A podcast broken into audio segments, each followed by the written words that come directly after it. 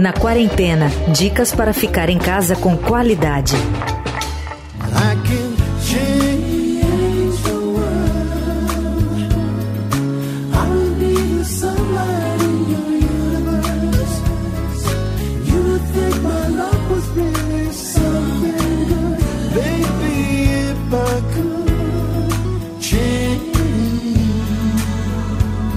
Nosso mundo está em crise. A pandemia da Covid-19 já está tendo consequências devastadoras, não só no nosso sistema de saúde, mas em várias áreas, principalmente na economia global. Em tempos como esses, a gente se vê muitas vezes forçado a repensar todo o nosso modo de vida e a refletir sobre os efeitos que as nossas escolhas no dia a dia podem ter em um contexto muito maior do que a gente pensa. Uma transformação nos nossos hábitos de consumo, por exemplo, desde a ida rotineira ao supermercado, pode ter um enorme impacto em toda a cadeia econômica e nas vidas de milhares de pessoas. No episódio de hoje, aqui do Na Quarentena, a gente bate um papo com a Fernanda Iwasaka, que é analista de conteúdos e metodologias do Instituto Acatu. Há 19 anos, o Acatu trabalha com a conscientização e mobilização da sociedade para o consumo consciente. Fernanda, de imediato, como tem junto à pandemia a preocupação econômica, pode passar uma sensação de que quem pode consumir e consumir, no fundo, vai estar ajudando a economia não ir para o buraco. É, é uma visão muito simplista de algo que é mais complexo, é isso, Fernanda? É, a gente está observando com o desenrolar da, da pandemia como a nossa economia é dependente do mercado, do comércio.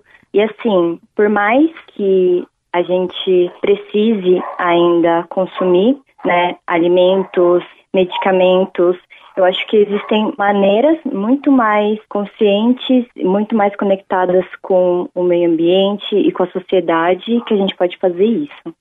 A, gente viu surgir também, Fernanda, alguns movimentos, especialmente em redes sociais, com algumas campanhas, e eu queria até ouvir de você como o Instituto Acatu se posiciona, defendendo muita coisa do consumo de empresas menores ou, ou locais. Queria que você explicasse para a gente por que, que essa ideia e ter esse direcionamento do consumidor é importante num momento como esse pequenos negócios, né, negócios locais, pequenos empreendimentos, eles são muito mais sensíveis a essa queda de demanda. Então, a questão de se privilegiar esses negócios é a gente conseguir privilegiar o desenvolvimento local e fazer com que a economia funcione de uma maneira mais justa, né? Então, normalmente esses negócios eles empregam poucas pessoas e são negócios às vezes familiares então, a gente conseguir privilegiar esse tipo de comércio ou de prestação de serviço é uma maneira também de conseguir privilegiar o desenvolvimento social e econômico. E em relação às grandes empresas, elas também têm um papel importante nesse momento, não é, Fernanda? O que, que podemos observar de como elas estão se posicionando nesse momento de pandemia? É, nossa, são muitos aspectos, né? um deles é que muitas empresas já têm se posicionado no sentido de ações sociais mesmo, né?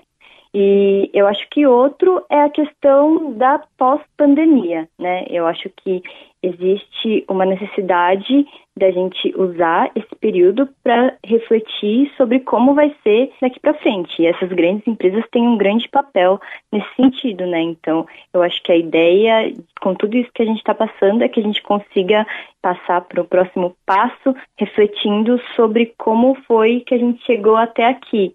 Vamos continuar dependentes das mesmas fontes de energia? Vamos continuar desprivilegiando ações que sejam ambientalmente mais seguras, mais favoráveis, vamos continuar privilegiando que tipo de mão de obra. Então, essa é uma questão muito importante. Isso é bem interessante. Na sua visão, Fernanda, um dos efeitos da pandemia, naturalmente, eu não sei se já tem impacto, se o mundo já está olhando para isso, principalmente da questão da sustentabilidade, né, e como utilizamos nossos recursos, né. Há uma avaliação que isso ficou mais evidente agora com a pandemia e que é preciso pensar uma nova dinâmica da sociedade. Você imagina que essa será uma consequência positiva, digamos assim, da, da pandemia, o repensar e o mudar de atitudes? Acredito que sim, é na verdade uma postura de confiança, né? Todo esse caos que a gente está vivendo, todas essas incertezas e medo, eu acho que tem que trazer essa lição, essa reflexão para a sociedade como um todo, né? Tanto os indivíduos como as organizações, os governos. Eu acho que a gente está passando por uma prova de fogo e de conseguir mostrar que a gente consegue ver coletivamente, né? E agir em prol de uma comunidade maior, de um coletivo e também tratando do ambiente em que a gente vive, né? A gente observa é, que em vários locais onde a, a emissão de gases de efeito estufa é muito intensa, essa emissão tem se reduzido por conta da redução de deslocamentos e é um, um indício de que a ação antrópica ela realmente tem grandes efeitos sobre o meio ambiente. É uma coisa que é inegável e tá na cara. Eu acho que daqui para frente a gente aprender com tudo que a gente está observando e buscar uma nova dinâmica, como você disse. Para a gente finalizar, Fernando, eu queria voltar para você explicar um pouco mais para a gente do conceito do consumo consciente. Né? O Instituto Acatu já existe há bastante tempo, desde o início desse novo século, e vem acompanhando essa trajetória. Por que, que é importante pensar em consumo consciente e como é que vocês vêm observando essa maior tomada de consciência exatamente sobre esse tema ao longo dos anos? Bom, o consumo consciente, ele não significa consumir menos, né? É consumir buscando sempre o melhor impacto. E a ideia do consumo consciente, dentro da visão do Acatu, é conseguir mobilizar os consumidores para que eles entendam o protagonismo dentro do nosso modelo de produção e consumo. Cada escolha de consumo que a gente tem a possibilidade de tomar é como se fosse uma validação de todo um, um sistema que está por trás disso, né? Todo um processo. Então, você optar pelo produto de uma determinada empresa, pelo serviço de uma determinada organização, é você, de certa maneira, estar tá, é, validando e legitimando aquelas ações, né? Você escolhe aquilo para você, você escolhe aquilo para sua família, para, enfim, então, durante todo esse período de trabalho do Acatu, a gente vem observado que as mudanças elas são lentas, porque envolvem principalmente mudanças de hábitos, né? É muito difícil a gente alterar comportamentos que já são enraizados há tanto tempo, não só individualmente, digo, mas enraizados socialmente, né? Então, a questão do consumo exagerado, são paradigmas que eles têm que ser quebrados ao longo do tempo e isso exige muito trabalho, exige muita educação, exige informação, exige mobilização de vários setores, exige políticas públicas. É um movimento muito complexo, mas que a gente tem observado também uma gradativa mudança favorável. Eu acho que também muito porque os efeitos ambientais estão muito mais evidentes, né? Eu acho que é, a gente chegou em um ponto em que não dá para negar que a nossa ação ela tem grandes impactos e que vão continuar piorando e afetando a gente de uma maneira cada vez mais direta. E o consumo está totalmente ligado a isso, né? A maneira como a gente consome, a maneira como a gente, de quem a gente escolhe comprar, como a gente escolhe usar, como a gente escolhe descartar também, né? Qual, dentro das nossas possibilidades. Não, e, e, conectando mais uma vez com o contexto da pandemia, ela forçosamente nos obrigou a olhar com mais atenção como é o funcionamento de toda a cadeia econômica, como aquele produto, muitas vezes elementar, às vezes não, mas como ele chega até a nossa casa, né? O que, que quem depende exatamente daquilo, quais funcionários, como a empresa funciona, como a entrega, quem é mais impactado.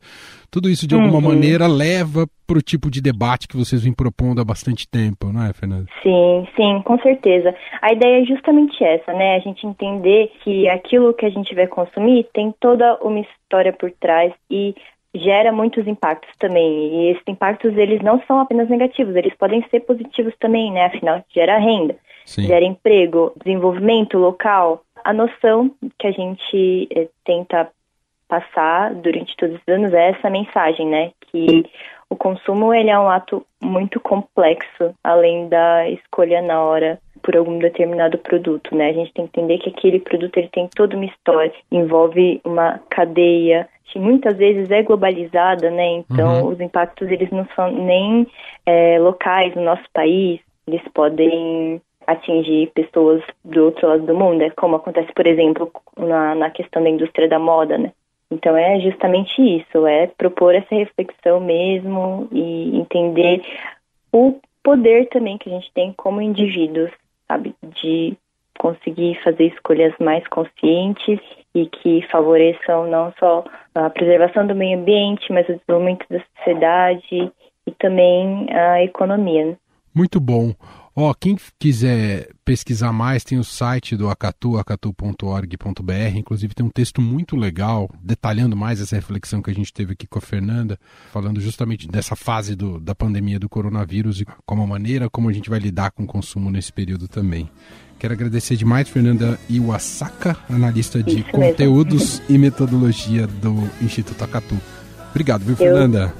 Eu, eu que agradeço, Emanuel.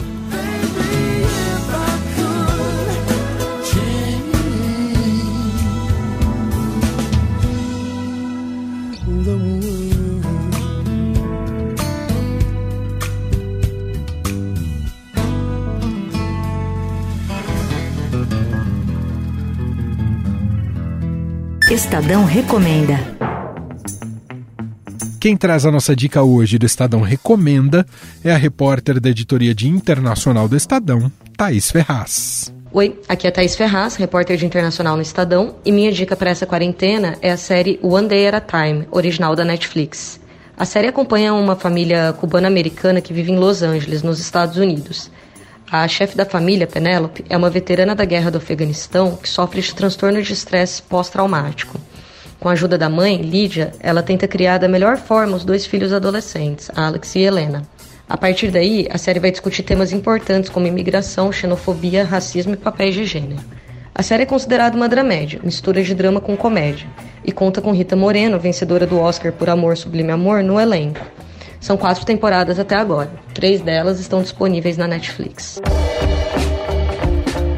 Eu, Emanuel Bonfim, me despeço por hoje. Amanhã cedinho estou de volta com o Estadão Notícias, que também é distribuído neste feed, e de tarde aqui com você, na quarentena. Você ouviu Na Quarentena dicas para ficar em casa com qualidade.